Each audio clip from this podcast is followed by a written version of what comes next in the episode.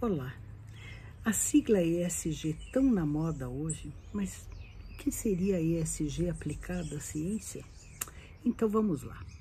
Primeiramente, ESG é a sigla das letras G de governança, E de environmental, ambiental e S de social. Então a governança eh, ambiental, social e corporativa talvez nem todos os aspectos mais comuns sejam aplicáveis à ciência, mas uh, a ideia e os processos ESG podem e devem ser, sim, aplicados a este mundo da vida acadêmica e da ciência.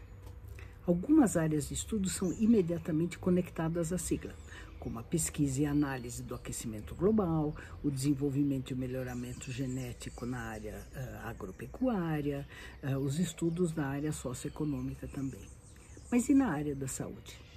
Seguem alguns pontos para mostrar como pensar em ESG e é importante também para o cientista da área da saúde.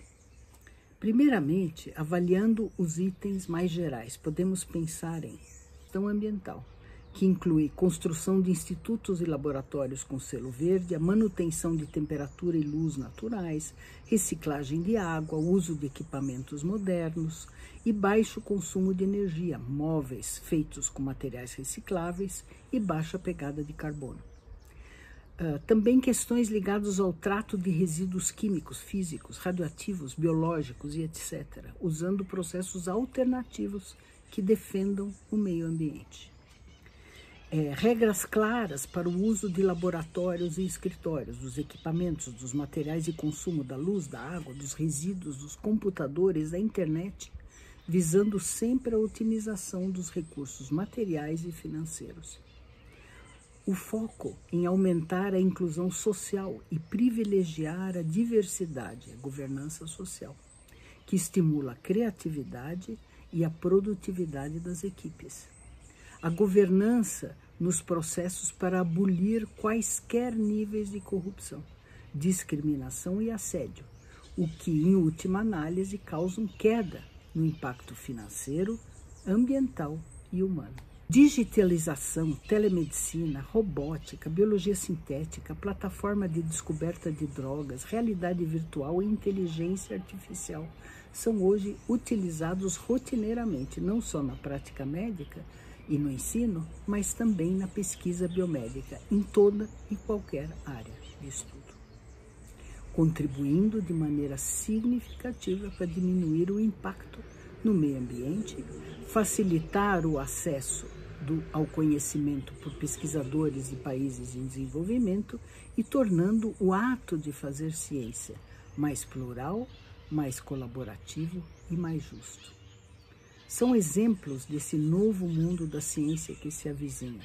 A troca de cadáveres por realidade virtual nos estudos de anatomia e fisiologia humanas, a análise de lâminas de patologia por algoritmos de inteligência artificial que aumentam a porcentagem de diagnósticos corretos, a robótica que permite a cirurgia minimamente invasiva, a bioinformática e os repositórios de dados, que levam a maior diversidade de dados genéticos e metabólicos para estudo das doenças que afligem a humanidade, a publicação de conhecimento de forma integralmente digital e acessível para todos, para citar alguns exemplos que me vêm à mente.